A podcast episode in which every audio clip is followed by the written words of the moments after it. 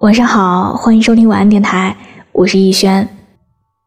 一位高三学生的家长向我表达了他的焦虑。我的孩子非常努力，结果成绩不但没有进步，反而还出现了下滑。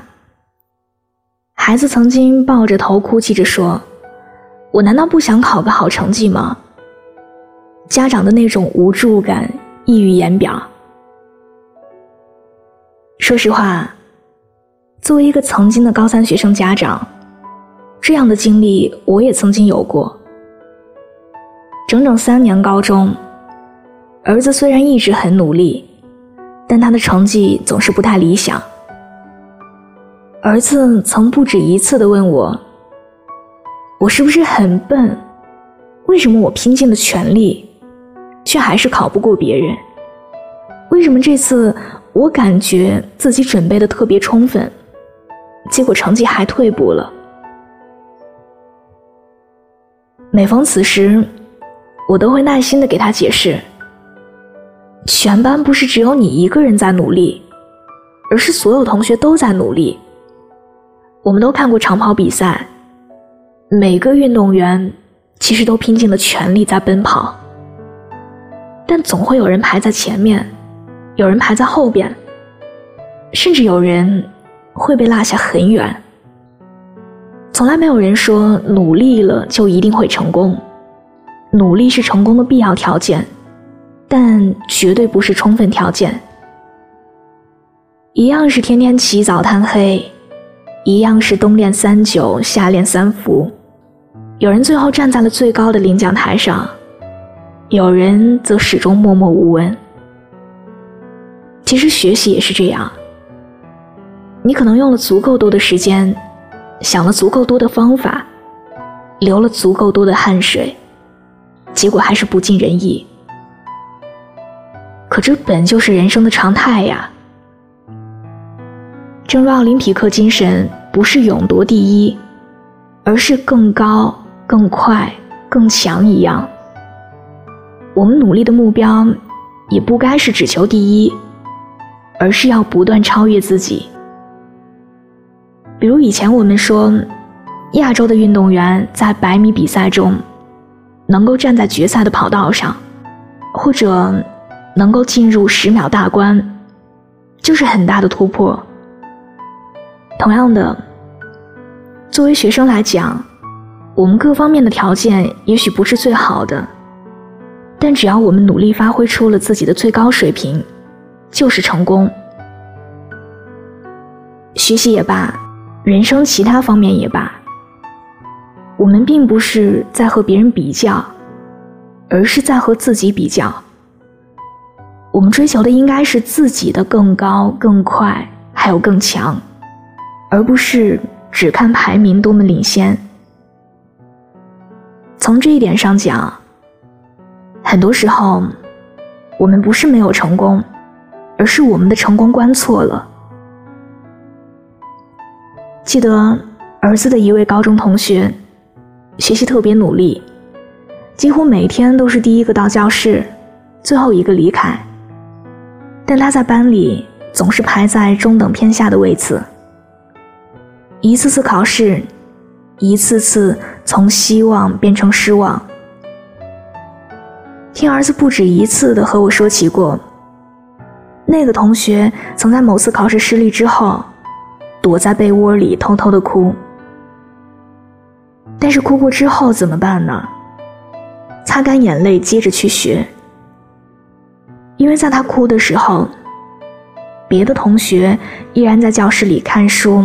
做题，哭解决不了任何问题，反而会让自己被人落下的更多。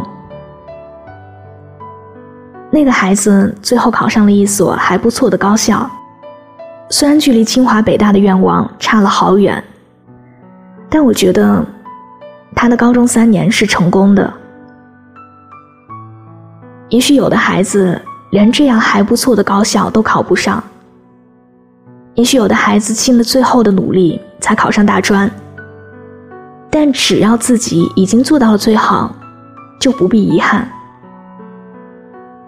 大家都在努力奔跑，不是你拼尽了全力就肯定能领先别人，能排在第一，最后站在最高的领奖台上。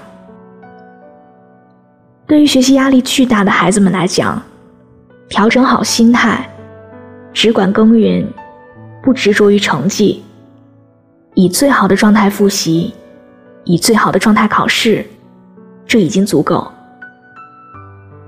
有的时候，过于关注成绩和排名，很可能反倒发挥不出应有的水平。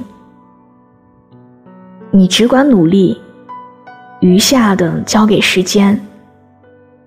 成空我幸，失败也无悔。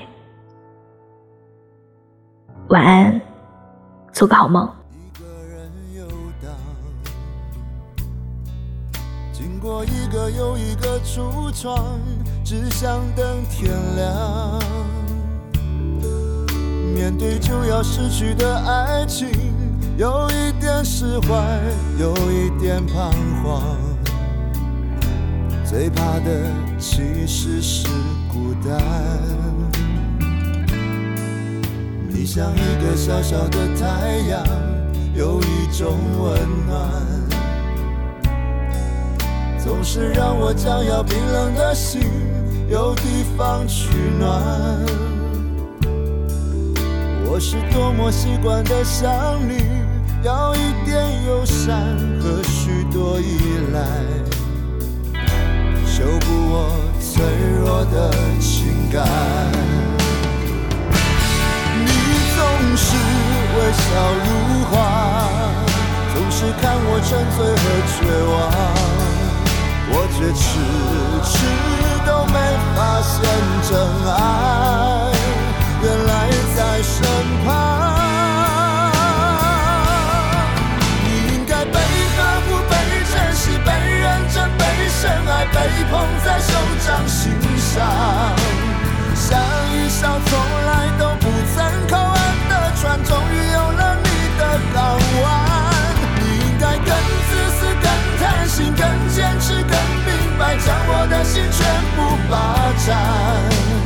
你给我从来不奢望回报的爱，让我好好的对待。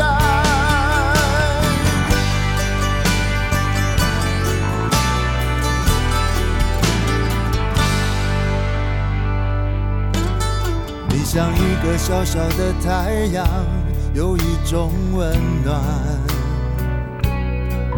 总是让我将要冰冷的心有地方取暖。我是多么习惯的想你，要一点友善和许多依赖，修补我脆弱的情感。你总是微笑如花，总是看我沉醉和绝望，我却迟迟发现真爱，原来在身旁。你应该被呵护、被珍惜、被认真、被深爱、被捧在手掌心上，像一艘从来都不曾靠岸的。船终于有了你的港湾，你应该更自私、更贪心、更坚持、更明白，将我的心全部霸山。你给我从来不奢望。